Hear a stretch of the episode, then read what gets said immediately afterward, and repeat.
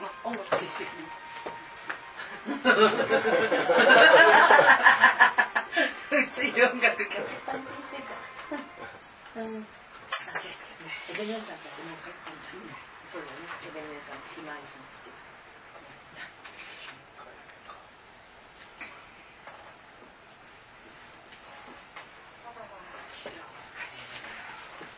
じゃあお祈りします主を感謝します。今日もキリストイエスそして十字架について知ることができますように主が導いてください。イエスの皆によってお祈りします。前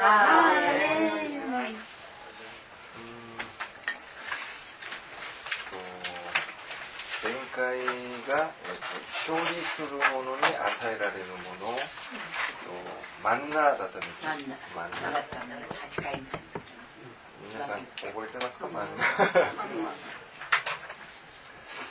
マンナーを神様が与えたその理由がありました。それは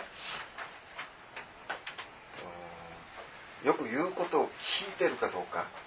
神様が言われる通り、はい、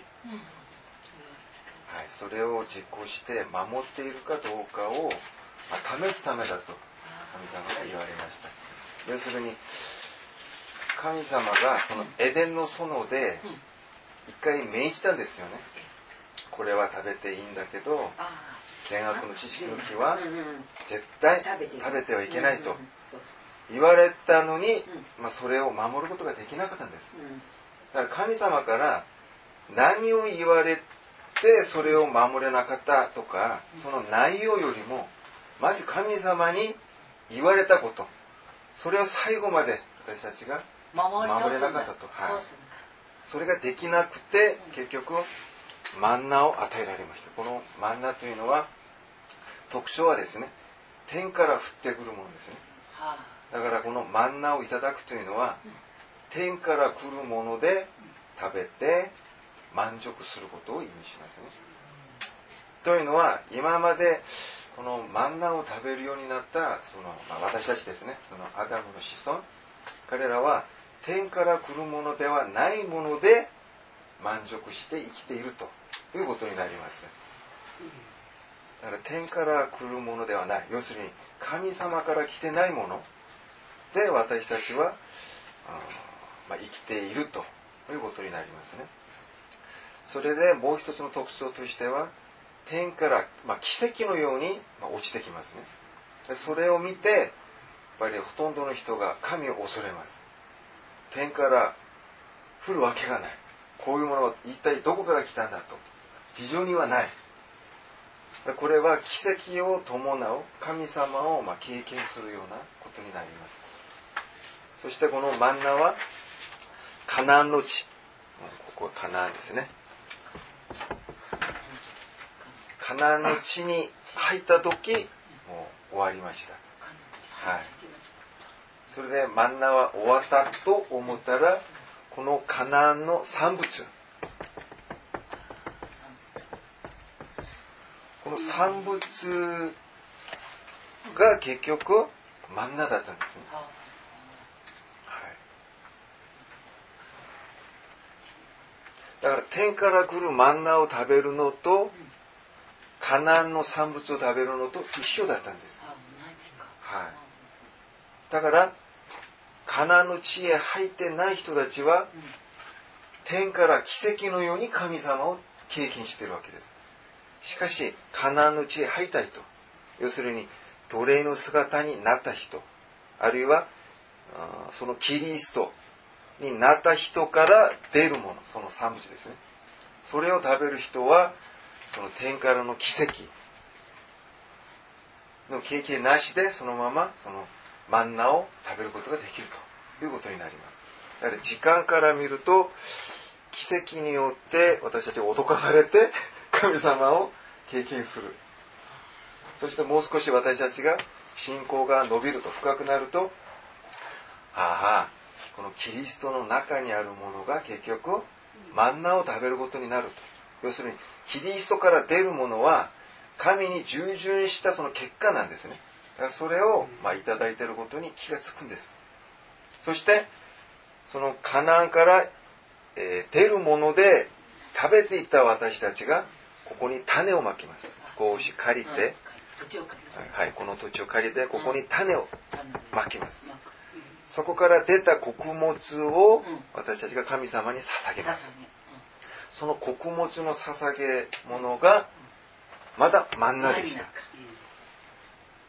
だからいろいろマンナは完全に、まあ、カナンに入ってから天から来る奇跡として目に見える形としては終わったんですけどキリストの中からたくさん出ているんですいつも出ている。そして自分もキリストのようになったら自分からもこのマンナは取れるようになると。いうことですね。ただ神様に何か私たちが捧げ物として捧げようとしたら神様は真ん中しか受け取らないと。いうことになります。要するにカナンから出るものじゃないと神様の捧げ物にはならないということですね。要するにその奴隷の姿になったものが捧げるものですね。それであの、まあ、カインとアベルの話もしましたがアベルは神にふさわしいものを持ってきたから受け入れられたのか。あるいはあのカインは神に変なものを持ってきて受け入れられてないのかではなくて捧げるものがそのカナンの立場要するに、えー、と奴隷の立場で捧げているかどうかの話でした。だから私たちは羊を神様が喜ぶとか、まあ、神様はお米が好きで、まあ、餅とかパンが好きだよ、まあ、そういう、まあ、観点じゃなくてその捧げるものが神に従順するキリストのような姿から捧げるちっちゃな水一杯でも何でもいいです。神様はそれを喜ぶということになります。まあそういうふうにマンナを通して神様が勝利するものに与えるものと、えー考えてみました。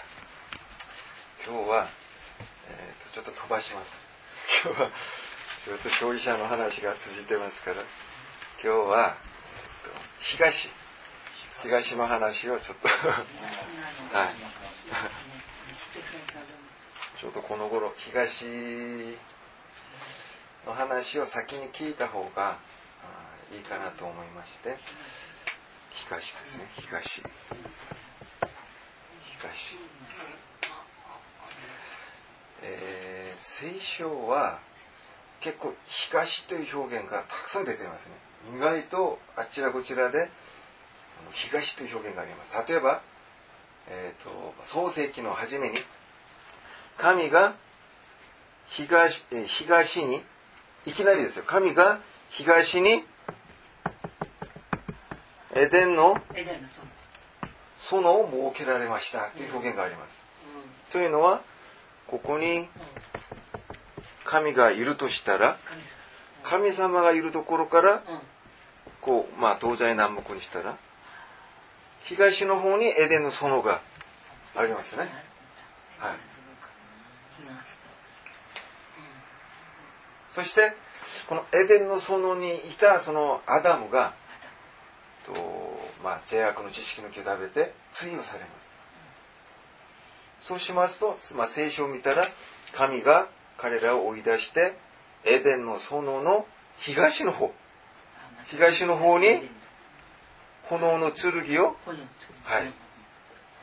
剣を置かれて彼らが来ることを塞いでるんですね。はい。だから神は東の東にエデンの園を設け。またエデンの園からまた東の方に彼らをどんどん追い出してるんです。結局人間は今この地点にいますね。人。はい。ちょうど東の一番先のところに今立たされているわけ。今私たちがいるところがここです。だから神に会うためには炎の剣を通ってそれでエエデンの園に戻ってそれから次神になりますね。段階があはい。だだから、えー、と私たちが進むべき方向は東から西ですね、はい、私たちは西の方に行かないといけないです、はい、それで、えーと、神殿の形も入り口が東になってます。はい。この奥の方が死聖所でこっちが西ですね、はい、ちょうど入り口のところに祭壇があります、はい、そこでほとんどの、まあえーと、動物とかは、この東の入り口のところで、まあ、ほふられたりします。あと神殿の、まあ、詳しい内容はですね、えーと、神殿の祭壇のまた東の方にその灰を捨てるところがあるとかこういう表現もあります。はい。はい。はい。その生贄の後の残ったものですね。そういうゴミとか、こういうの捨てるのもまた祭壇の東の方にとかこういう表現を使うんですよ。だからとりあえず東というのは、まあ、結構こういうふうにまあ出てますね。そうしますと、まあ、この意味が分かると、聖書がちょっと面白くなりますね。なぜこんなに東という表現を使って神様が私たちに説明しているのか。何だと思いますか？皆さんは。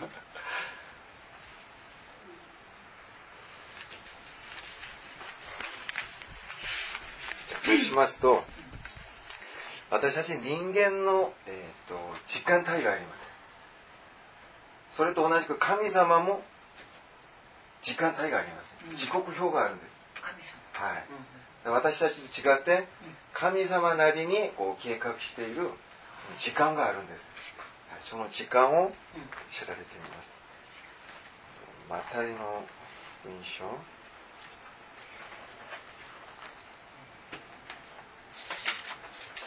20章ですね。マタイの文章ですね。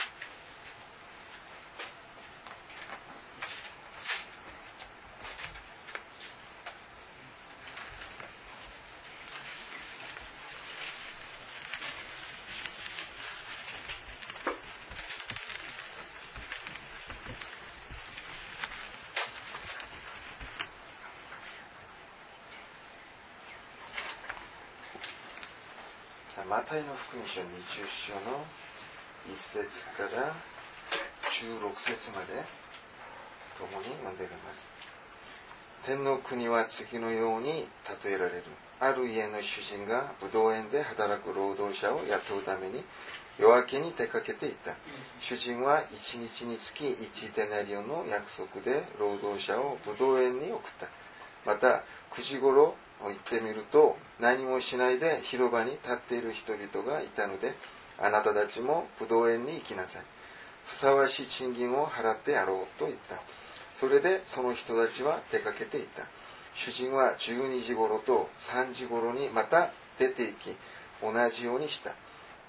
5時頃にも行ってみると他の人々が立っていたのでなぜ何もしないで一日中ここに立っているのかと尋ねると彼らは誰も雇ってくれないのですと言った。主人は彼らにあなたたちも武道園に行きなさいと言った。夕方になって武道園の主人が監督に労働者たちを呼んで最後に来た者から初めて最初に来た者まで順に賃金を払ってやりなさいと言った。そこで5時頃に雇われた人たちが来て、1デナリオンずつ受け取った。最初に雇われた人たちが来て、もっと多くもらえるだろうと思っていた。しかし、彼らも1デナリオンずつであった。それで、受け取ると主人に増えるいた。最後に来たこの連中は、1時間しか働きませんでした。丸一日暑い中で辛抱して働いた私たちとこの連中とを同じ扱いにするとは、主人はこの人、えー、一人に答えた。友よ、あなたに不当なことはしていない。あなたは私と一デナリオの約束をしたではないか。自分の分を受け取って帰りなさい。私はその最後のものにもあなたと同じように支払ってやりたいのだ。自分のものを自分のしたいようにしてはいけないか。それとも私の気前の良さを妬むのか。このように後にいる者が先になり先にいるものが後になる。よく皆さんが、まあ、知っている、まあ、都道園の働き人の話ですね。えっ、ー、とじゃあここで時間を書いてみます。えっ、ー、と私たちと違って、えーと、イスラエル、まあ、あの人たちは時間をですね日が昇る時を0時に設定しますね。0時だから私たち今日例えば朝6時に日が昇ったとしたら6時が彼らにとっては0時です。0時本当は。それで例えば、えーと、3時だと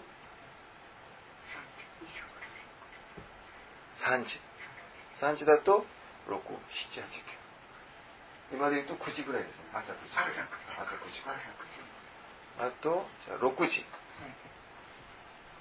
6時だと、まあ、正午の12時ぐらいになりますね。はい。そして、7、8、9、10、11。ここが11時ですね。11時。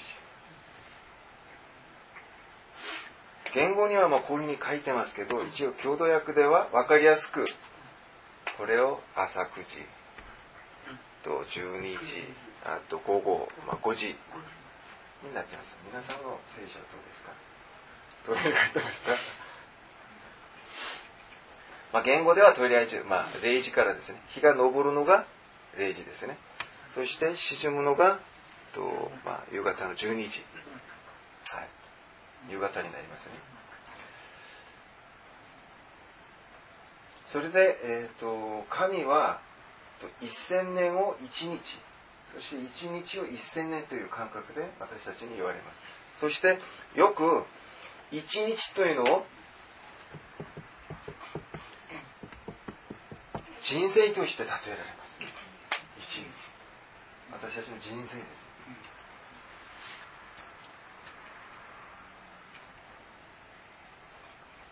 これは今神様の時刻表ですね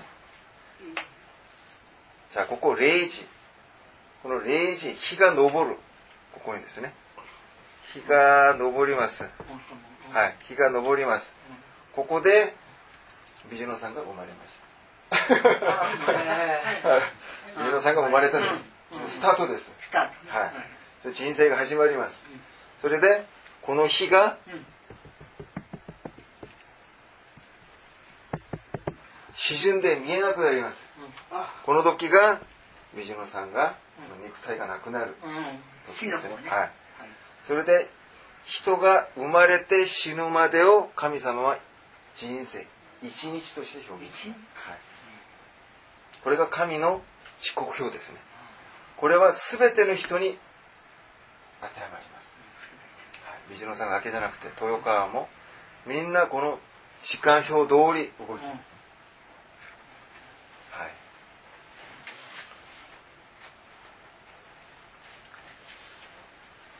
そうしますと、え、ー、と、ま、私もそうなんですけど、結構まあ10年前とか20年前とか、すごいまあはしゃいでたんですね。日本に来る頃は 遊ぶ、遊び心も多くて、やっぱり元気もりもりですね。大体人生をこう一日で表現すると、標語がですね、こう分岐点になります。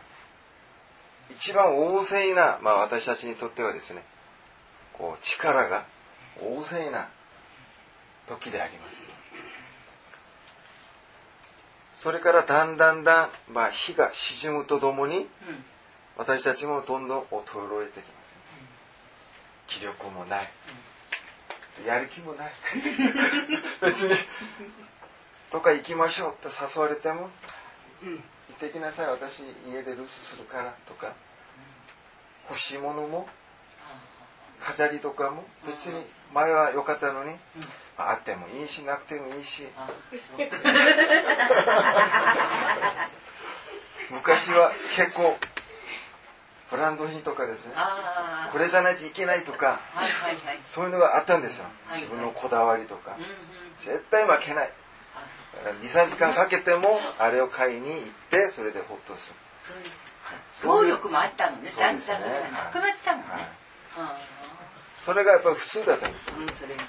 しかしもう日が暮れてだんだん別にあれつけたってつけなくたっていいんじゃない。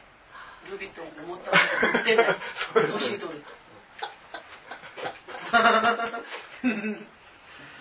昔は、まあ、欲しかったものがだんだん年取るとともに。まあ別にあってもいいしなくてもいいしあ。まあそんな不便じゃなかったらいいんじゃない？それ昔はよく目が見えたんですね。ブランド品も見えたり。ああ、そっかそっか。はい。しかしだんだんだん日が暮れる時に近づいてくるとと、よく見えないんですよね。まあ一言で言えばどうでもいいどうでもいい。今日何食べる？何でもいいや。なんでもいい。この時はやっぱりおしゃれがいいんですよね。あ何でもかっこつけて。まあ人に負けないように。まあこのぐらいはないとダメだあ、よとか。はい。加工しておかないと。そういうのがあったんですけどうん。だんだんだんだん、まあ、ここに近づくとまあ、えー自分自分とまあ縁切った人にもたまに思い出したりですねああその人にまあ挨拶でもしようかぐらいに。まあなぜか私たちの心がこう少しこう緩くなってくるのが分かりますね。あここは。赤ん。坊に表現したらここは完全にもう老人です。白髪。あ白髪が生えている、まあ、老人のようにですね。それで聖書ではこう白髪をすごくよく評価します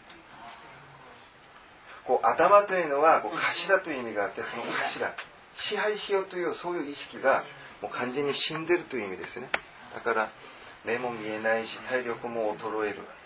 これを霊的に見るとアダムがアダムの人生が始まってから最高点に到達してそれからそのアダムの体力がだんだんだん衰えてくる時点を意味しますね。だからアダムは善悪の知識の木を食べてから気持ちよく出発したんですよ。うん。家家出したんですよね。まあ、ねお父さんがあれ食べるなって言ったら、じゃあ自分でなんかいいもの探しに行く。それで家出してうん。気持ちよく出たんだけどとこの時間過ぎてみたらやっぱりいろいろ悟るようになりました。それで神様の立場から見ると大体まあこの時間帯ですね。この時間帯。朝から昼頃。お昼もこの時間帯にいる人たちにはなかなか釣りをしないんですね。神様がいくら誘っても。まだ遊ぶのがいっぱいあるんですよ。楽しいのがいっぱいあるんですね。特に神様にまあ頼らなくてもまだ自分が持っている、まあ、要するに、えー、と朝家から出る時に、まあえー、と携帯充電してきます。何時間経ったらだんだんだんそれが減ってきて不安になりますね。あどうか充電しないといけない。家出たばかりです。充電もいっぱいあっはい。てお金もあってうん。体力も十分。どこに遊びに行っても問題ありませんかしだんだんだん充電もなくなって連絡も取れない寂しい。一人でお金もなくなる。だからこの時間帯ですね。人生のグレこの時間帯に入った人がが神様から見るととちょうどこう神様が手を伸ばして何かやろうとしてもいいような時間帯ですはあ。だからこっちの人間にはいくら神様が祝福するとかうん戻ってこいとか言っても全然考えないのね。首持たず。パンツ買っておいたからいいよとか、いくら誘っても、うん、まあ、当分ちょっと遊んでみるからとか、自分の都合を伝えますね。だって実際私たちが現実的に見ても、自分の人生を振り返ってみてそうですよね。言うこと聞きません。私なんかも、まあ、言うこと聞かないで、まあ、日本まで来たんですけど、まあ、今になって、ああ、やっぱり年寄りが言ってることは間違いない。あ違いない。自分が家庭を持って初めて親の心が分かるような、そんなもんですねだからこの時間帯にいる人を悪く見る必要もないです。みんな私たちが経験してきたです。あるいは未だにもこの時間帯にいるかもしれません。白髪はあるんだけど、まだこの時間帯にいる人もいるんですよ。だから、もし皆さん白髪いっぱいだから安心しないでください。実は私も白髪結構増えたんですけど、もう染めました。だからこういう、まあ、外見の白髪の問題じゃありません。神様の時間帯に入ってるかどうかの話ですね、今は。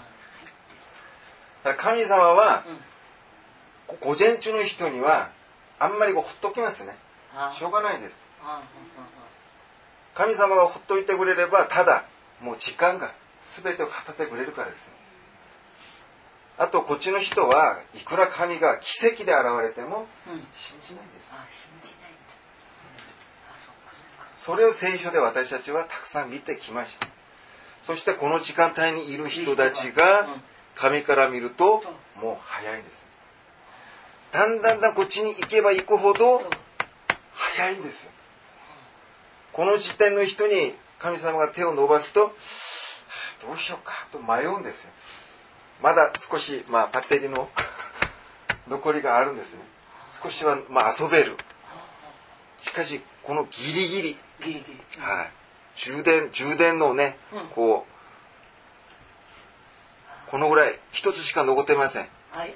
もう危ないですよ。危ない。はい。危ない。一つじゃ危ない。しょうがないです。これはもう紙でも何でもです。とりあえず手を伸ばしてくれるものがいれば何でも神頼みになる時点です。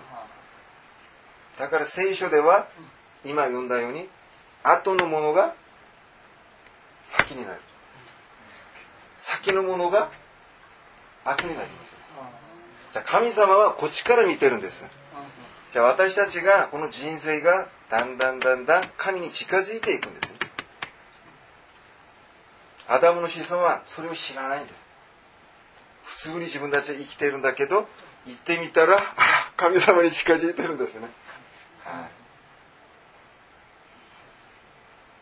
じゃあこういうふうに、まあ、簡単に私たちの肉体のことで考えても、東から西の方に日が沈む頃まで行ってるんです。じゃあ霊的には、だんだんこう衰えてくる表現を結構今まで習ってきました。まあ、目がパッチリ見えたんですけど、だんだんだん見えなくなる。と目が優しくなるま。こういうふうに自分が持っているこのアダムの性質が完全にもうこう取れてしまったような状態。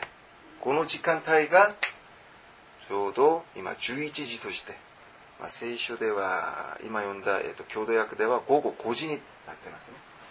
この時間に神様が、えーと、呼ばれた人この人たちを先に呼んで1点なり4を払うんです。はい、この人たちからじゃないんですね。逆の？はい。それで結果を見るとやっぱりこっちの人たちはもう申し訳ないんですね。こんな自分を、まあ、呼んでくれるだけでもありがたい。しかし、こう、朝っぱらからこうやってた人は、やっぱり不平不満が多いんですね。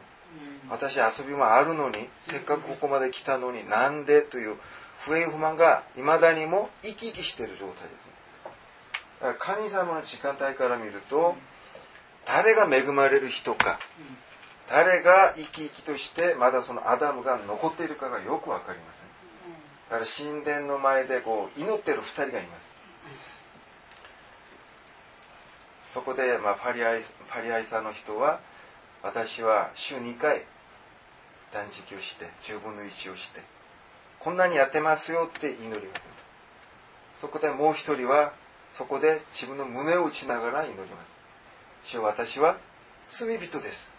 まあ、単純ですけど、その祈っているこうその内容がですね、自分がやっていること、私は朝からやりましたという、その根拠を神様に、あと私は週2回ぐらい断食して、このぐらいやってますという、神に対してこういう根拠をまだ未だに持ってるんですね。しかしこの時点の人は、そういうのがないです。とりあえず私は罪人で何もできない。しかしこんなに恵みを受けました。という、まあ、時間帯の人ですね。だから聖書で私たちが今東に立たされているかどんどん西の方に進んでいるかは皆さんそれぞれが多分知っていると思います じゃあそうしますと。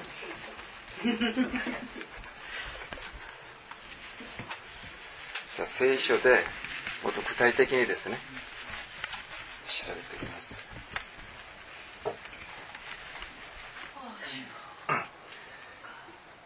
じゃあそれで東という、まあえーと、聖書では東方って書いてますけど東方あるいは、まあ、東という表現がありますけど調べてみました。そしたらこれは、え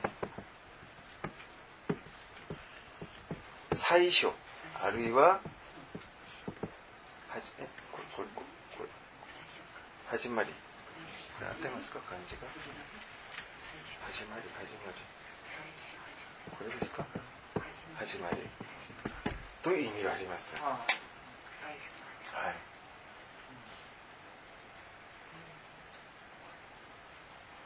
だから東をこのような意味から、まあ、解釈すると神が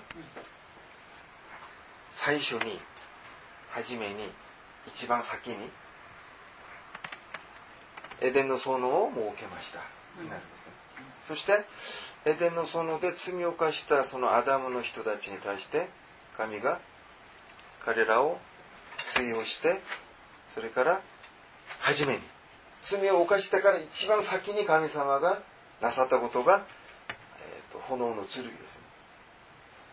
神様が一番まあ優先的になさる、まあ、そういう、えーと、行いですね。もともとこの聖書というのは神対人間ですね。神様と人間とのやりとりです。神様が人間に対して一番先に、まあ、やっていることこれを、まあ、東方という表現で使っています。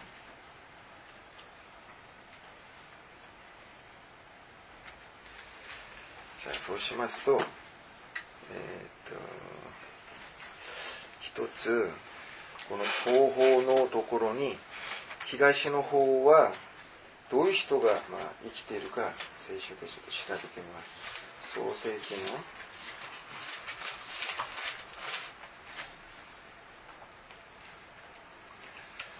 創世記の4章の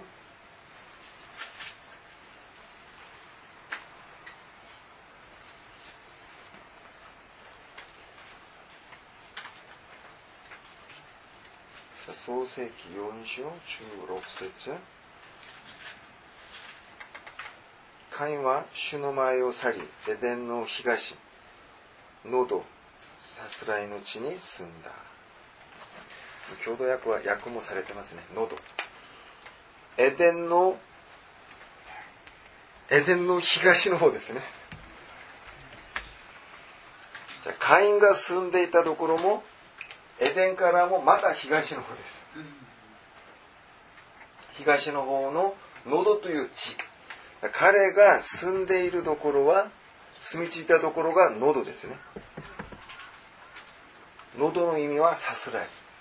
ずっとさまよってるんです、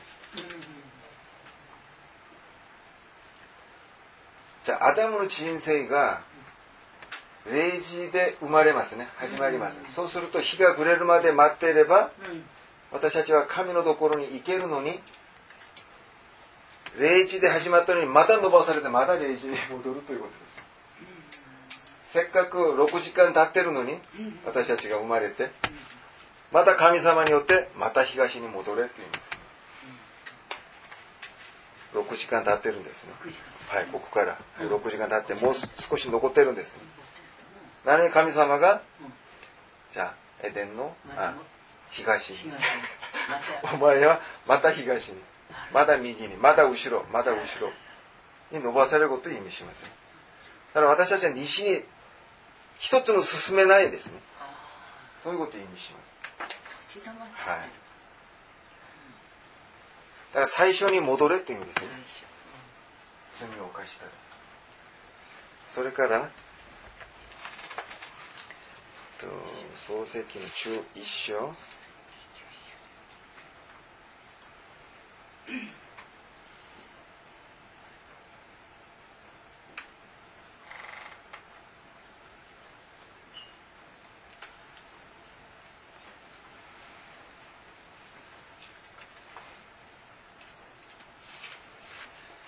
1章1節から4節まで。世界中は同じ言葉を使って同じように話していた。東の方から移動してきた人々は新あるの地に平野を見つけそこに住み着いた。彼らはレンガを作りそれをよく焼こうと話し合った。石の代わりにレンガを漆喰の代わりにアスファルトを用いた。彼らはさあ天まで届く塔のある町を建て有名になろう。そして全地に散らされることのないようにしようと言った。大体こういう内容ですけど。じゃあ東の方に完全に移動して住み着いてる人たち。神様が言ってるもう生まれたばかりのそのアダム。そのアダムの性質をそのまま持ってる人たちが一体どんな生活してるかの話です。じゃ彼らは石の代わりにレンガですね、はい、石の代わりにレンガを作ってるんです。そして漆喰漆喰の代わりにアスファルト。アスファルト。を使ってるんです石は神殿の材料でもあります。石というのは建てるという意味があります。だから神様が石でこれから神の世界を作ろうとするんです。その材料でありますね。その神のその素材をレンガに変えてるんです。でレンガは、まあ、この前も説明しましたが四角いですね。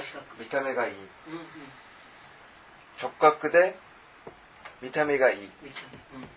家を建てたり何しても、はい、見えがいいですね。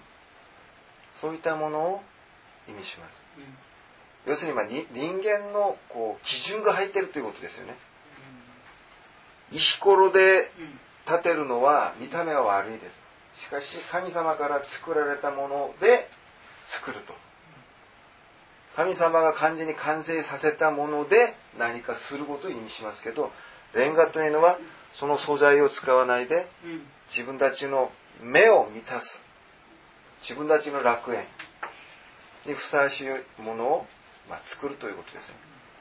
そしてこのレンガというのはえっ、ー、と焼きますよね、はい。それで、レンガを作るというこう表現がこの単語がですね白くするという意味があります、はい、白くする、うん、だからレンガを作るという意味が要するに焼いて完全に白くすると。だから我々が持っている、えーとこの土土の色というのはやっぱりちょっとこう茶色っぽいですよね。向こうは違います。ちょっと白っぽいです、ねはい、それも焼けばどんどん白くなります。だからレンガを作るというのはもともとの石や土をどんどん白くすると、はい、じゃあ自然にアダムの性質がなくなって白くなるのと、勝手に人間が相手を白くさせるのはちょっと違いますね。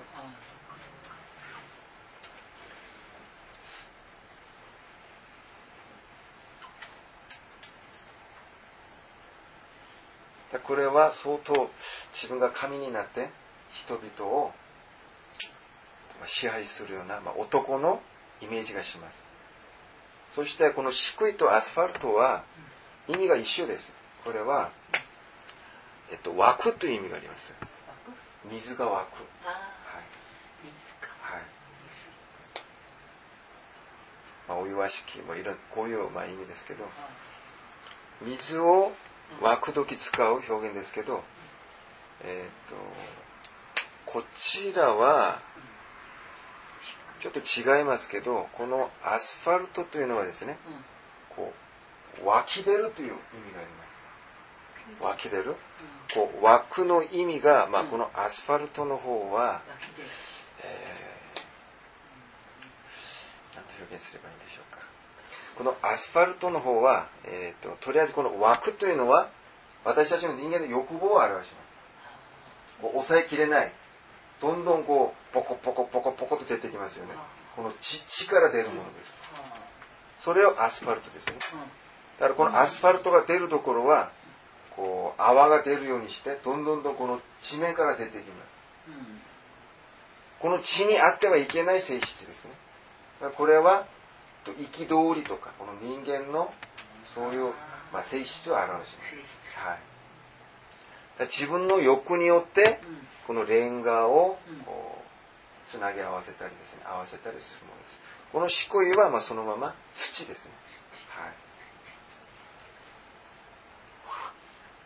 はい、彼らが作るその建物は自分の欲にも欲によってあと自分の基準によって全てを作り上げるものですね。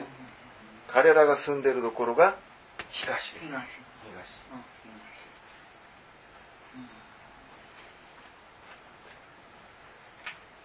だからこの人たちは例えば今ブドウ園に呼ばれたとしたら絶対言うはずですね。なんで朝っぱらからやったのに私には同じ賃金をくれるのかを言えるような人たちでしょう。いつも湧いてるんですね。何に対しても、はい、ありがとうございます。私は罪人です。がないですね。こういう性質の中には。そして、もう一つは、とまあ、聖書、創世記のところに、アブラムととロト、ロトがこう別れる場面ありますよね。前読んだことありますね。ロトが東西南北の中で東の方を選んだんですね。じゃあ、アブラハムとロトが、じゃあ別れようと。喧嘩ばかりしてるから別れようと言った時、ロトは、東の方を選んだんです。東の方は、エデンの園のように潤しく、こう見た目が良かったんですね。眺めが良かったんです。そして、アブラハムは、じゃあ、お前が東にするなら私は西。お前がもし北にするなら私は南。アブラムの中には、こう、決まった場所がないんです。まずあなたと限界しないのが目的です。しかし彼は、目にいいもの、目にいいところが基準ですね。東を選ぶ人たちの、まあそういう性質というのは自分の目にかなうものを選びます、ね。そして、えーと、漱石の16章。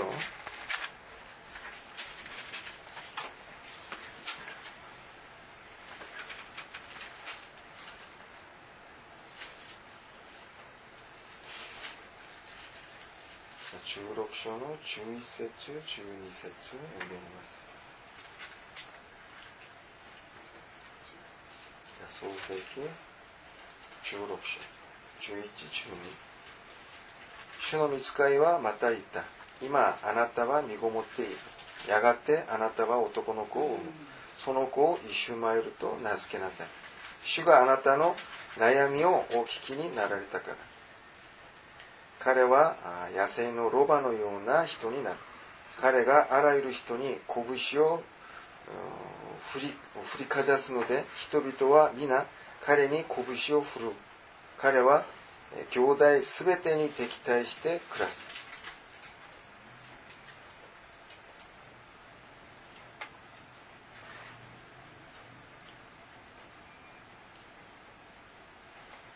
ここに東出てますか？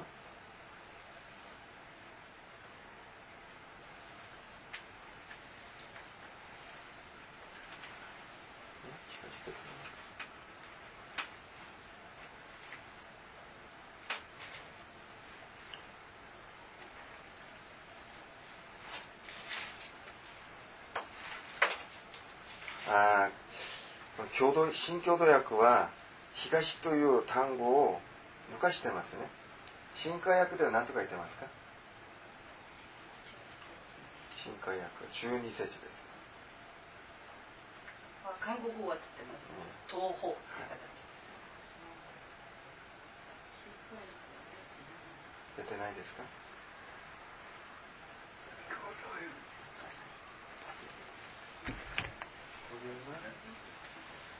出てないですよ。中田さんは出てますか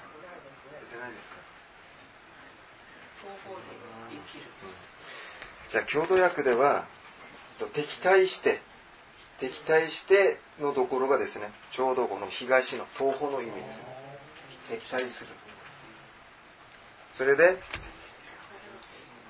はい逆らうことですねまあ喧嘩を売るということですお互いに許さないです野生老婆のようにずっと喧嘩ばかりしてるところが東です。だから朝っぱらから呼ばれた人たちは喧嘩ばっかりするんですなんだこれはああだこうだ。東に住んでる人たちのこう性質を言ってるんです、じゃあ神様がエデンの園にいるそのアダムを追い出しました、それで彼らが住み着いたところが東です、するとエデンの園でこう神様が命じます。この木から絶対食べるな。初めてその御言葉を聞いた時のそのアダムがどういう性質だったのかを私たちは今定めないといけません。このような性質だったんです。要するにそのアダムが。だから神様は最初。に戻さないといけない。この子は何とかしないといけない。になるんですじゃあもう喧嘩ばっかり考えてもう心はいつもこう湧いてるんですハラハラハラして落ち着かない。何でも不平不満を言ったりですね。自分がやったことはきちんと覚えてる、まあ、そういう性質ですね。じゃあこの人たちをエデンの園に呼ばれて結局、えー、まあ、ある人は言うんですよね。最初から善悪の知識の木を作らなかったらこんなことなかったはずなのになんで作ってこんなにしたのかじゃないですね善悪の知識の木を作らなくても、彼らのこの性質に対して神様は何とかしないといけないです。要は。全ては神の計画の中にあるんです。だから神様が東方という表現を使うんです。じゃあ東方という表現を使う。まあ、最初に、初めにというのがあったら、終わりに、最後に、があるはずです。最初という、まあ、単語を神様が自らもし使おうとしたら必ず最後までの計画も神様は持ってるはずですね。持ってる。はずです。じゃあそうしますとイザヤの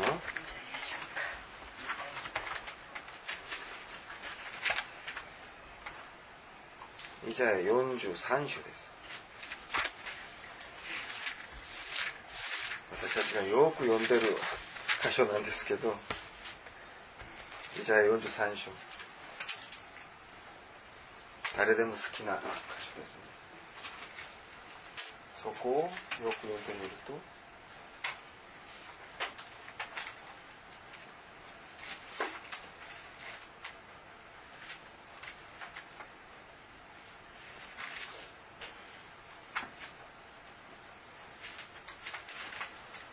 じゃあ、イザヤ43章1節から5節まで読んでみます。ヤコブよ、あなたを創造された主はイスラエルよ。あなたを作られた主は今、こう言われる。恐れるな。私はあなたをあがなう。あなたは私のもの。私はあなたの名を呼ぶ。水の中を通る時も私はあなたと共にいる。大河の中を通ってもあなたは押し流されない。火の中を歩いても焼かれず、炎はあなたに燃えつかない。私は主、あなたの神、イスラエルの聖なる神、あなたの救い主。私はエジプトをあなたの身の代金とし、クッシュとセバをあなたの代償とする。私の目にあなたは、あたあ、値だ、値高く、尊く、私はあなたを愛し、あなたの身代わりとして人を与え、国々をあなたの魂の代わりとする。恐れるな。私はあなたと共にいる。私は東からあなたの子孫を連れ帰り、西からあなたを集める。じゃあ東から神様が連れ帰る。今私たちがいるところが東ですね。東残念ですけど皆さん。私たちが今西にいる錯覚を早めに捨ててください。あ私たちは誰一人あ。うん。西にい入っている人はいないです。はい。キリストだけですね。今現在は。うんはい。私たちはまだうん東から西に向かう途中。どの辺にいます？私が昨日こうちらっと見たら水野さんが私より少しーすごいね。先。10メーターぐらい先に。10メーターぐらい。あ、そうですか。まあどんぐりですね。どんぐらいはい。そこそこです。とりあえずそこにまあいるかの話です。あじゃあ神様は東から連れ帰ってそして西から集めるんですね集めるというのは収穫の意味がありますよね。はい。これが終わりです。じゃあ東から連れていくんですね。じゃあ最初からやり直しだけど一緒に行くか。あ長い旅になるけど大丈夫か。それで私たちが白髪になるように頑張って頑張っていきます。それで完全に西日が暮れるところまで入ると私たちは集められるんで。収穫されるんです収ね、穫。はい。うん。だから今、えー、とイザヤ4 4 43章の1節から4節だけを読んで、はあ、神様が私たちがどこにいても一緒についてくれる。この約束は何ですか？あなたをこれから東から出発するんだけどこれから通る道が火の中？水の中だよ。うんうん大丈夫か？私がどこにもついているから安心しなさい。それで西に着いたら私が集めるから、はい、全体的に読んでください。あそして同じところの24章です。ー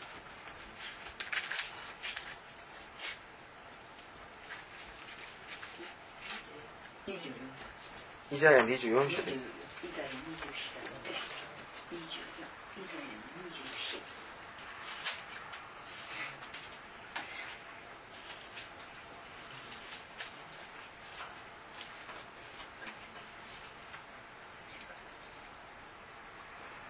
イザヤ書24章の10 14、15くらいですね。じゃ世界のただ中、えー諸民族の間でオリーブを探して打ち尽くすようなことが収穫の後になおブドウを探すようなことが起こる。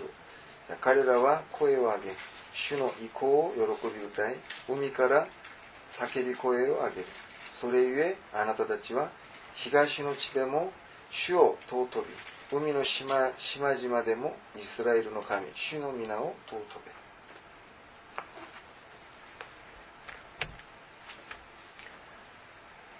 じゃあまさに今私たちが今教会にいるからということでですね。うーんまあイザヤ24のですね。141513からでもいいし。13から。はい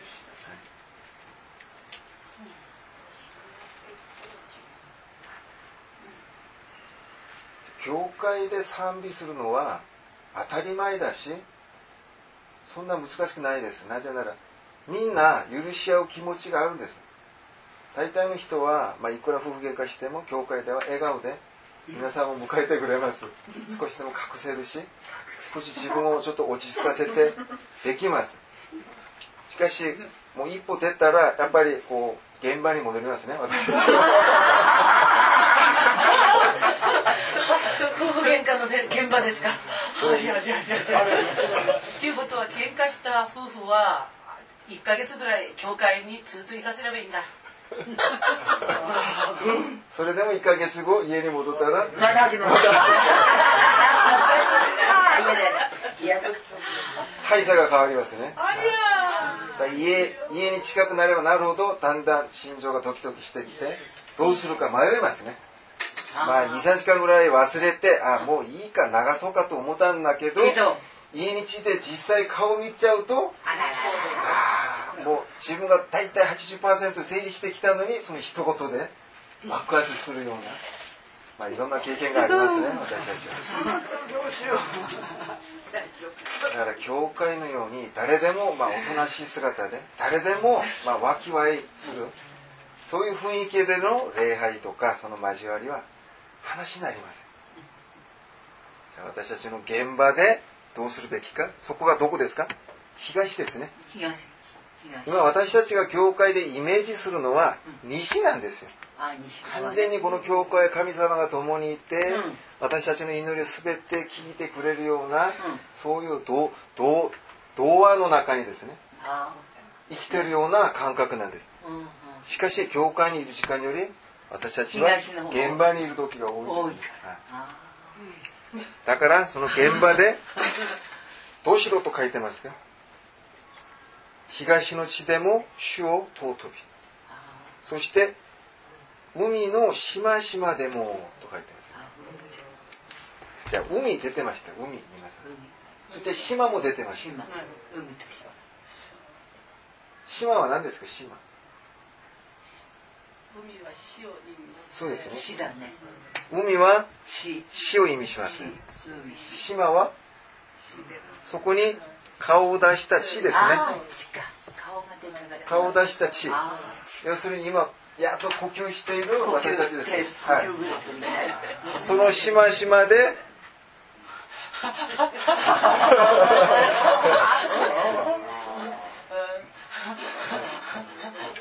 ことは死の海で主よ主よって賛美してここで死んでやっとここまで出たらここで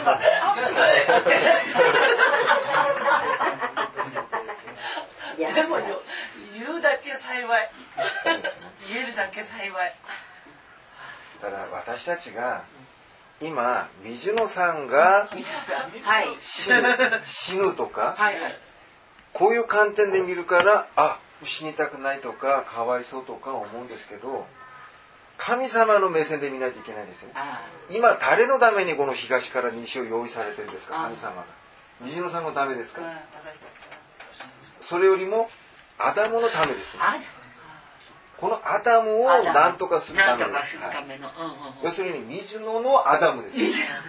豊川のアダムを何とかするためにこの東から西のその旅を用意してるんです。はい。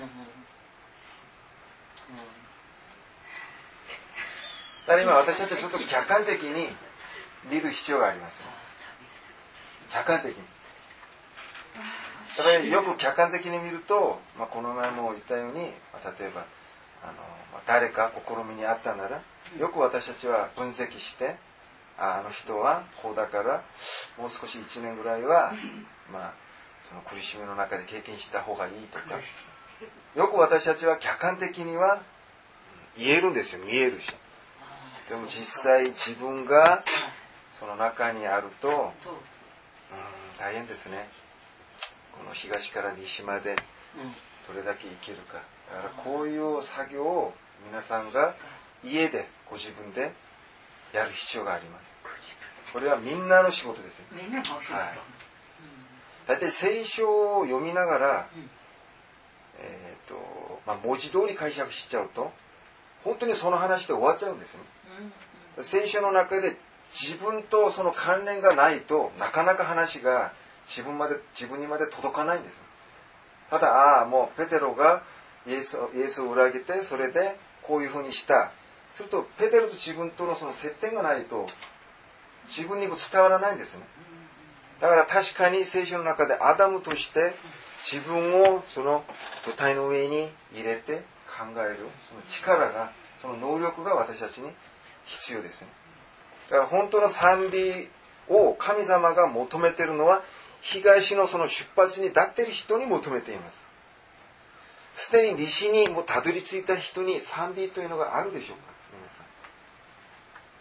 この時になると何もいりません。その時は顔を見るだけでも分かりますね。言わなくてもあこの道通ってきたんだろうってこうお互いに目見ながらこううなずくだけでも分かるようなところで。賛美というのはここを通って完全に見言葉に従順して通ってたどり着いて完全に白髪になったところまでがもう全てが賛美になるでしょう。神から見ると。この方向を変えないで。そういうことでしょうね。だから求められるのは東に立たされたもの。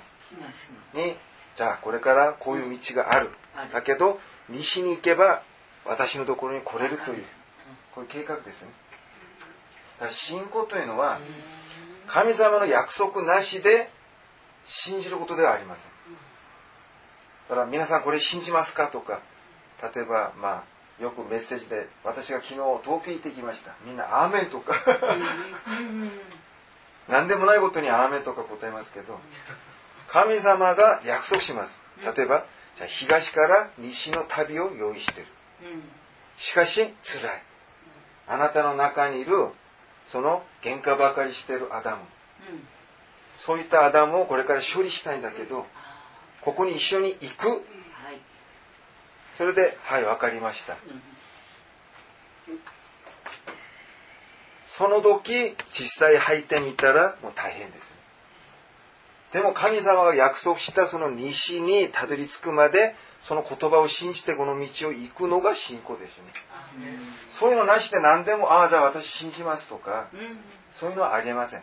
他の宗教団体でもたくさんあります信じますか？確信しますか？とか。確実に自分が理解してないと信仰も何もないんです。自分が見言葉をいただいてから一人ずつ東に立たされるか。東からまた蹴飛ばされてここに立っているか分かります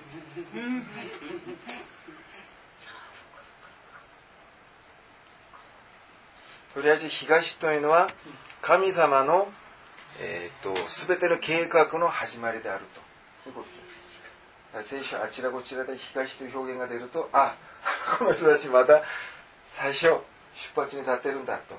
見てください。それでこの前もカナンの話をしましたがここエジプトですね。こんな感じですね。ここが、えーと、ガリラヤ湖。これがヨルダン川。これがシカイですね。こんな感じで。ここがイスラエルです。大体。これがエジプトですね。このこの辺が多分、まあ、航海海だと思いますね。こう渡って。ここで40年間ぐるぐる回って。40年はい。40年です本当はエジプトからカナンまで10日、あるいは、まあ、40日ぐらいでも、まあ、行ける距離だそうですね、はい。をここで40年にして何回取り戻されてるありゃまとりあえずこの辺まで行ってここから。はい。そうですね、そういうことですね。ちょうど東から入るようにさせてちょうどカナン地が西に来るように。こういうのを見ても神様は面白いですね。どこにもこの方向を西からあ東から西に設定しているんです。はい。それで、えっ、ー、と、イスラエル十二部族が、十二部族が、ここ土地をですね、こうやって区切って、こう十二個をいただくんですけど、ちょうど、えっ、ー、と、ルーベン、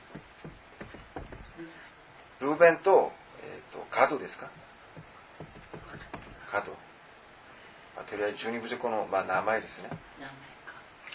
この2つの部族が、このヨルダン、えーと、東からですねこのカナン入って大体この地域だと思います大体。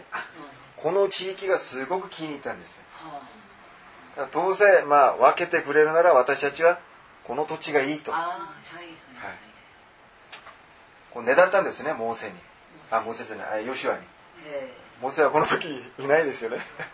残念ながらモーセは これが見渡せるところで死にました。なぜでしたか覚えてますか？目が良くて。そうですね目が良すぎて。はい。それでヨシュアが許しますね。じゃあそうする。そしてもいいよと。しかし条件があります。条件はこのヨルダン川を渡ってこっちにいるその敵そのカナン部族ですね。そのカナン部族を全部殺してこの十二部族と一緒にいて全部殺して勝利したら戻ってここに住んでもいいよという話です、はい、要するに十二部族で一人もこのヨルダン川を渡らないといけないということです。要するに東から西の方に行かないといけないということです。結局、ヨルダン川を渡って勝利してまた戻ります、彼が。だからヨルダンは、ヨルダンはもう下るという意味ですね。よくバプテスマを受ける川です。下る、まあ、死ぬという意味があります。はい、だから誰でも東から西に行くためには死なないといけないんです。十字架です。はい、十字架。同じ意味ですね。結局東から西は十字架のことですね。はい。誰でも死なないと死を経験しないと、はい、死を受け継ぐことができないと。いう意味です。だから私たちは、ん？東より西がいいならじゃあ関西がいいじゃないとか。そんなの聞きません？ねそんな効果ありません。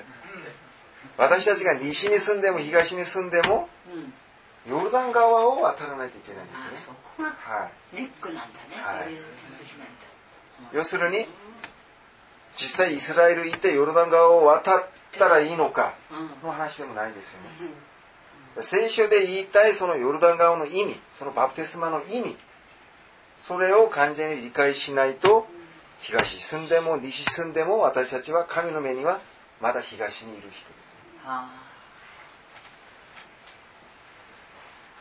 だからこの地理的に、まあ、西がいいから西に行くとか、そういう問題じゃないですね。とりあえず神様の時間帯の中で、私たちは今、東から西、十字架をま通過しないといけないです。じゃあそうしますと、じゃ東の方に今住んでる人たちは呪われてるんですか？喧嘩ばかりしてて、自分の基準で生きてる人たち、神様はどう見てるでしょうか？まあ、先も申し上げたように、東方というのは最初、始まりですね。そうすると、神様が最後まで何かその計画を持っているということです。ただ、東の方にいることが恥ずかしいことではないです。皆さん。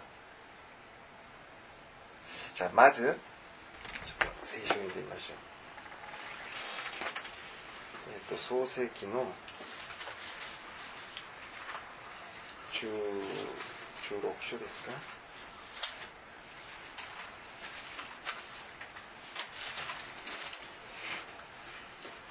まあ、イシュマエルのことですけど、さっき読んでましたね。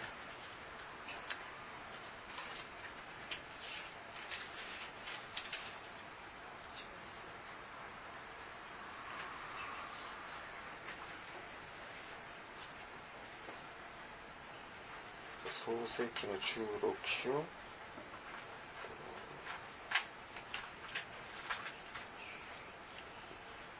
8節から11節。先読んだところの、ま、前のところですね。言ったサライの女奴隷ハガルよあなたはどこから来てどこへ行こうとしているのか。えー、女主人サライのもとから逃げているところです。と答えると主の見つかいは言った。女主人のもとに帰り従順に仕えなさい。主の見つかいはさらに言った私はあなたの子孫を数えきれないほど多く増やす。主の見つかいはまだいた。今、あなたは身ごもっている。やがてあなたの、あなたは男の子を産む。その子をイシュマエルと名付けなさい主があなたの悩みをお聞きになられたからこの祝福の内容はどっかで聞いたことありませんか？よく、まあ今、ハガルに対しての祝福です。なのに、アブラハムになんか祝福するような内容ですよね。というのは、アブラハムも、ハガルも、イシュマエルも、アダムの子孫であれば誰でも東から出発していることがわかります、ね。ここで私たちが少し安心できます。あ、アブラハムはとんでもないところから始まったんじゃないかと思ったんですけど、アブラハムもイスマイルも神様に言われるその祝福の内容は全く一緒です。というのは、今、東の方に立たされていることに気づいた今日の私たちも神様から同じく祝福されます。あなたをこの世に増やすから。その条件は何ですか？東で住みなさい。東で拳を振りながら勝手に自分の基準で生きながらお互いにぶつかり合ってそれで泣きながら悟ってだんだんそのアダムの性質がなくなって西まで来る来るが良いと。はい。いうことですね。だからよく私たちは、あ、イシュマエルはイサクの子孫ではないので、あ、あれはもう違法の父になる。違法民族の王になる。だからイサクとは別に考える傾向がありますね。しかし、こういうことですね。アブラハムというその人間の中には、イサクがあって、はい。あと、イシュマエルが含まれているということですね、皆さん。このイシュマエルが悪いんじゃなくて、このアブラハムが神の言うこと聞かないときはイシュマエルが出てきます。神様の御言葉通り従順したらイサクが出てきたんですよ。だからこのイシュマエルを神様がじゃあもうイシュマエルが悪いからこれを殺す？そんなことあります。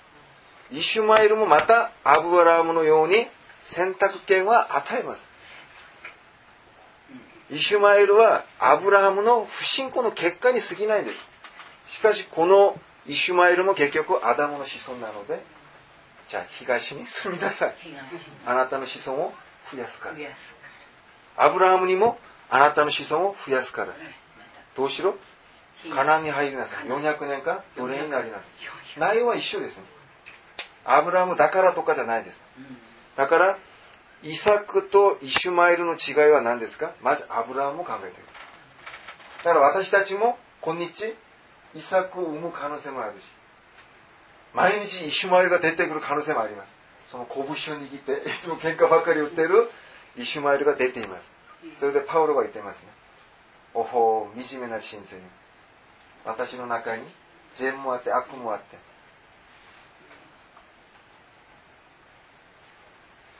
神様は全ての人をアダムとして見てることをですね、忘れてはいけないんですよ。ある特別な人はありません。誰でもが同じですね。じゃあそして、えっ、ー、と、漱石の29章。なかなか聖書で確認すれば面白いですね。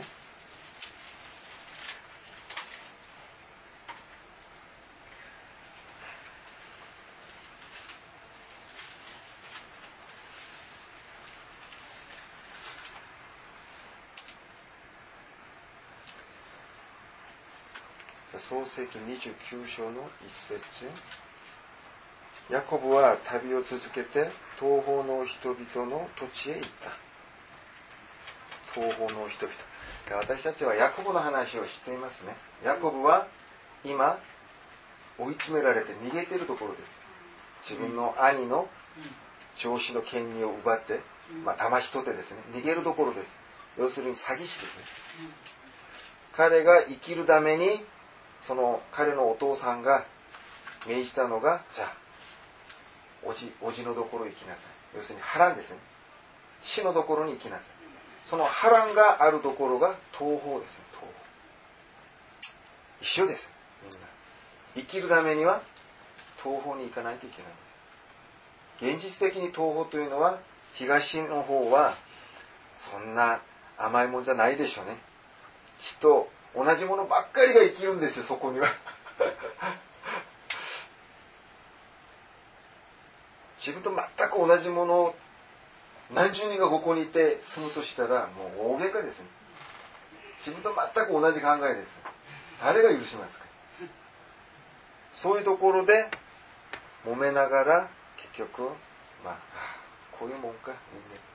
悟りながら西の方に来るように。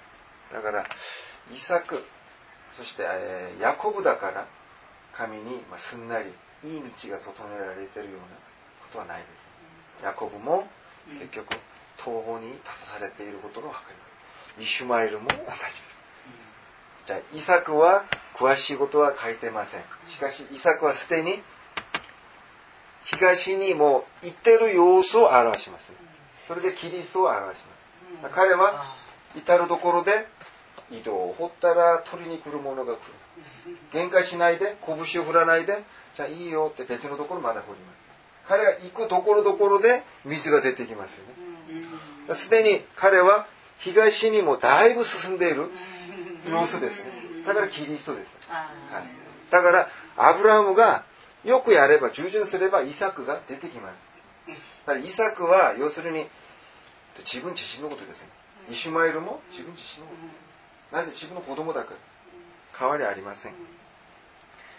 そして25章、漱石の25章。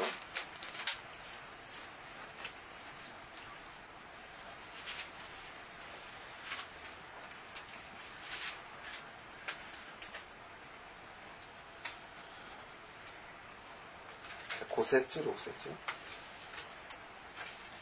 創世記25章の五節六節アブラハムは全財産をイサクに譲ったそばめの子供たちには贈り物を与え、自分が生きている間に東の方、ケデム地方へ移住させ、息子イサクから遠ざけ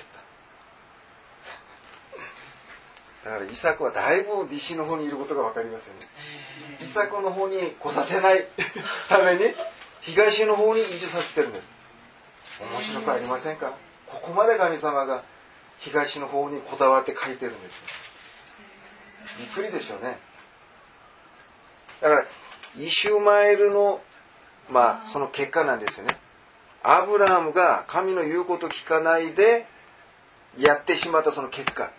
その結果に対しては、じゃあ、最初からやり直しです。東の方に行け。これは神様がもうすでに決められたことです。だ私たちがもう行きたいとか行きたくない、たまにちょっと行ってみたい、どういうところか、そういう選択権はありません。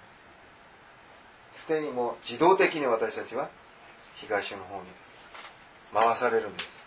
一旦、不平不満を言ったりですね、そのアダムの性質が現れるたびに私たちはまだ後ろ、後ろ、後ろです。前に全く進めないんです。うん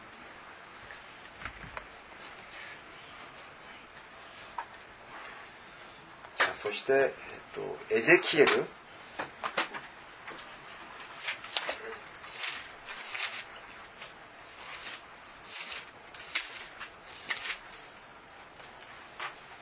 エゼキエル47章です。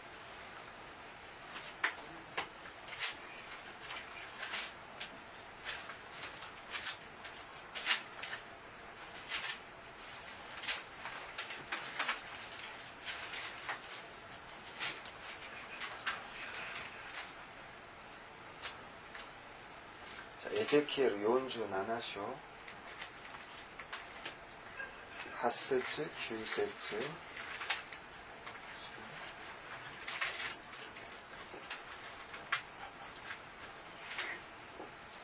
エゼキエル47章の8節9節。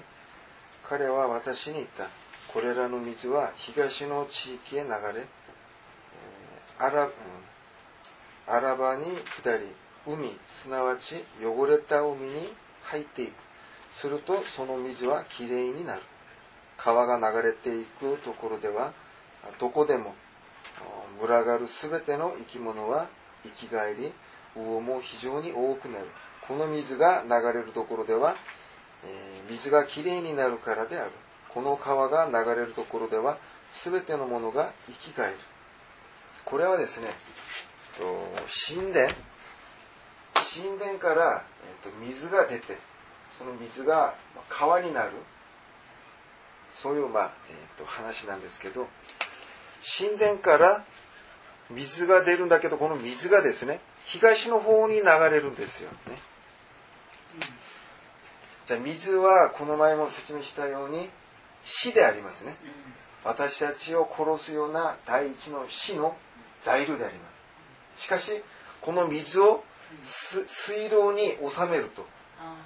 程よく私たちが使えるような量にしておくとこの水は生きるものになります生かすものになります、はい、よく言うことを聞く水になりますこの水がだんだんだんだん流れる方向が東の方です。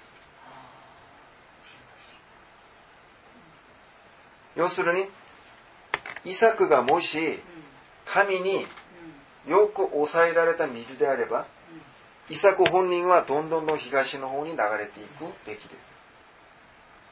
じゃあイサクになるためには東から西に行きます。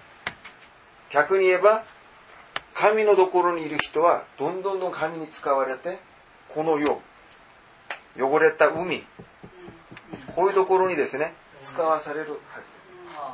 神の見つかりとしてそれでキリストが神のところから私たちのところに使わされました。神様は最後まで求めています。ただあ豊川が神に救われて天国に入れば終わりではなくて結局キリストにキリストにまでならないといけない。そのキリストは自分から豊かな水を流してそれで周りを全部豊かにする力まで持っていないといけない。それが支配者の姿だからです。私たちはただその民になるためなら別にいいです。支配するためには水を程よくですね必要なところを行ってその木を生かさないといけないんです。するためには最後には私たちの方向は多分東の方に飛んでいくべきです。だからよくあの、まあ、世の終わりに来るとどうするかみんな逃げることばっかり考えますよね本当の神のものであればまあ自分がやることは今こう不安になっている東の方にいる人たちのために何かやることです本当はですねなぜなら死ぬことすらすでに神の御手の中にあるからいつ死ぬとか何をするとかのそういう概念がもうないです東西南北の概念がないです。例えば日本は地震が多い。韓国に戻ろうかなと思ったんですこの前関東大地震が来るもう時期になってるとか。しかしそう思ったら韓国では北朝鮮からも鉄砲で撃たれてどこへ行けばいいんだろうと思う。人間的に考えると東西南北がいるんですね。どこに行けばいいんだろう。しかし神を考えるとどこで死んでも一緒じゃないか。になるんです。一番自分が神の子として遺作としてやるべきこと。それが何なのか。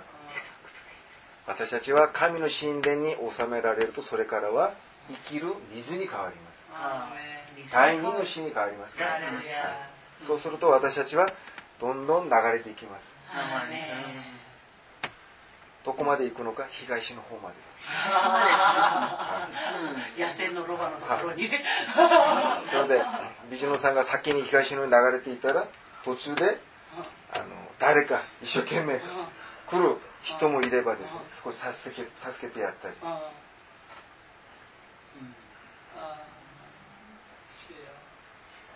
だから私たちは自分が救われて終わりではないことそしてキリストというのは自分が命のパンであると自らの体を裂くまで弟子たちに見せたんです。私を食べなさいと。だから私たちが流れていかないといけないです。そこまでが私たちが完了されることです。だからこういう全体的な神様のこの図面が分かると私たちに信仰が出てきます。あ安心できます。まあ、大体この辺からここまではこんな水とか火が待ってるから気をつけなさい。だからもうそこでもう私たちがこうね気合い入れて少し様子見たりですねじーっと隠れたり、まあとりあえず自分なりにこの神様の図面通りこう行く練習もいると思います。そういうのなしでただ信じます信じますってこういうのなしでただ信じるというのはやっぱり限度があると思います無謀だわね。だから私たちが今現在東の方にいます。どんぐりのように10メーター先にいるかもしれないけど誰かは。みんなどんぐりです。そこそこですね。はい。だからもう背比べしないでとりあえず西の方に行くことですね。ちゃんと収まるまで。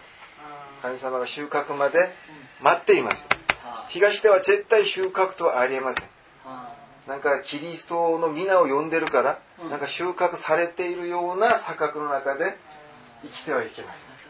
私たちはいつも、私は罪人です。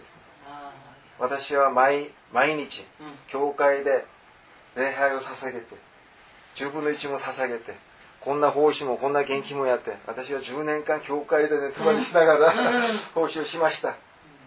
な青春若い青春を全部神に捧げましたとか、その一切ダメですね。その人はまだ、いまだにも東。東。そのまんま東ですね。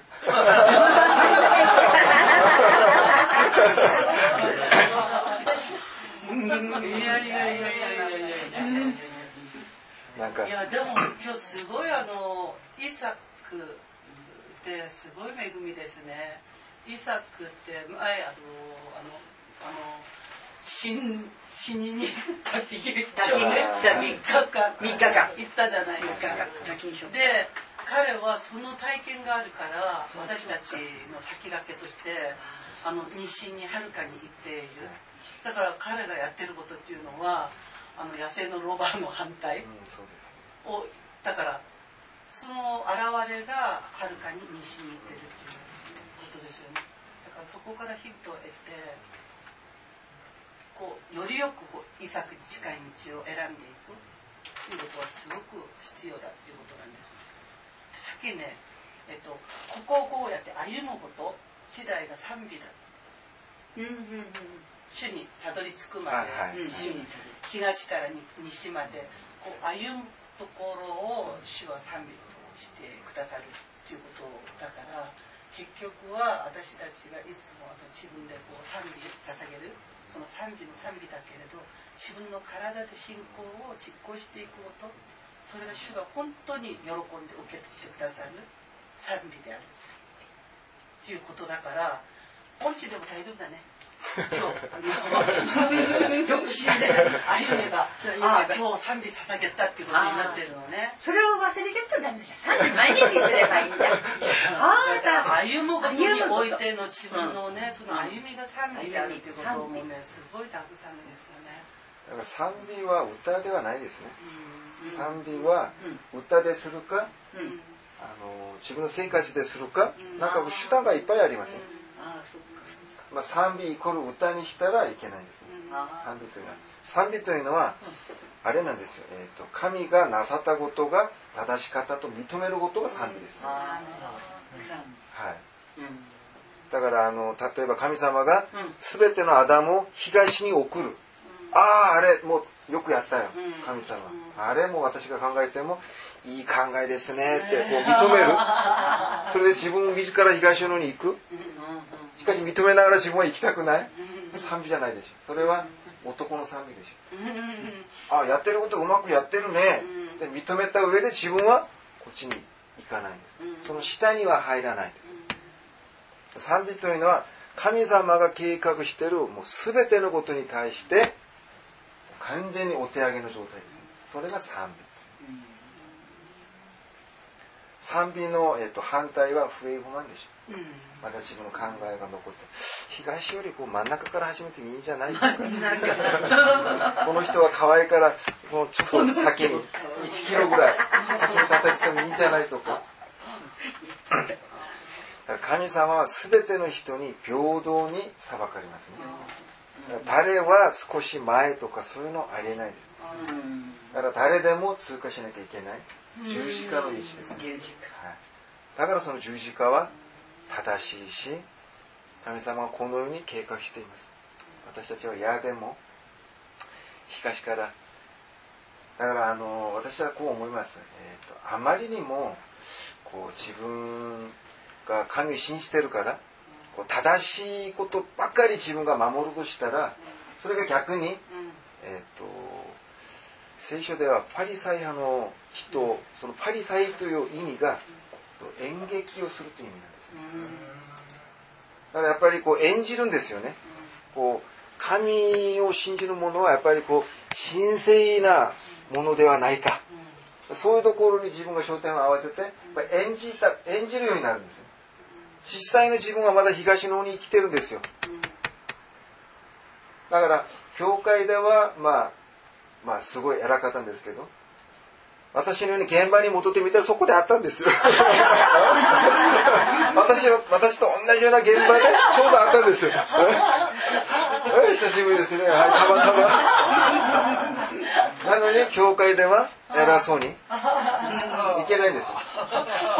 それより、みんな降りてきて、あなたもアダム。私もアダム。今、教会では、まあ、まあ、聖書勉強として、ちょっとやってるだけ。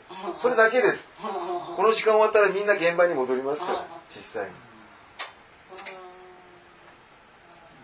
だからよく自分が今、どういうまあ性質を持っているか。やっぱり自分を極めることですね。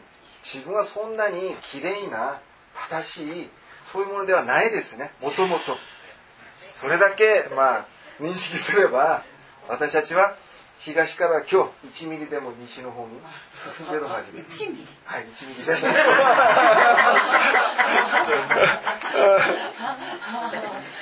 だけマシでいやいやいや、その1ミリで、私の命が絶えたら、その1ミリを認めてくださる主がいるから、だからその1ミリを後ろに交代した時に私の命が絶えたらそれ大変ですよ。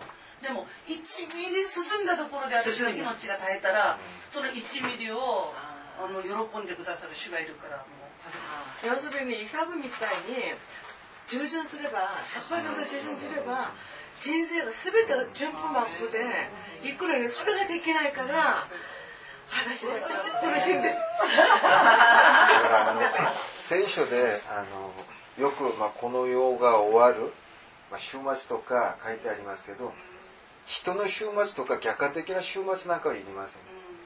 自分の人生の週末を早めに迎えることです。自分の人生の週末を迎えることが、要するに、あの雲の上の人の子を見た時、まあ、地上の人がもう身を震えたんですよね。それはやっぱり自分の身の終わり、週末のことです。自分も週末の中に入れば、自分のアダムを終わらせれば、まあ、人の子が雲の上に乗る神の子になるということです。だから、まあ、いちいちこの世がいつ滅ぼされてどうなるとかそういう考える時間ありません、まあ、とりあえず自分が白髪になって西の方に、まあ、イサクのようになることであればイサクの中に入ったとしたら別に、まあ、明日どうなっても火山で日本がなくなったりしても別にそれは神の御手ですね。私たちの人生は神の御手にあるからその次は神様が何とかします。その何とかについてそれは何だろうと思って。そ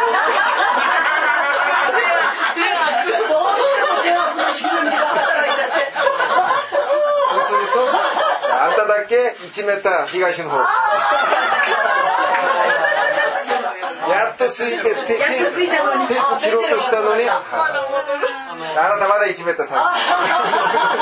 ヨハネ見て、ね、イエスさん、この人どうですか？そうなんですよ。この人がどうかします。あなたは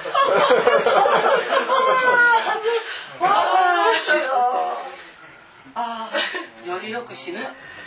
早めに死ぬよりよく死ぬもうそれしかないこの前みたいに天国はどんなものだろうじゃないです。か天国についてもう想像すること自体がもう私たちは善悪の基準で見てることになります。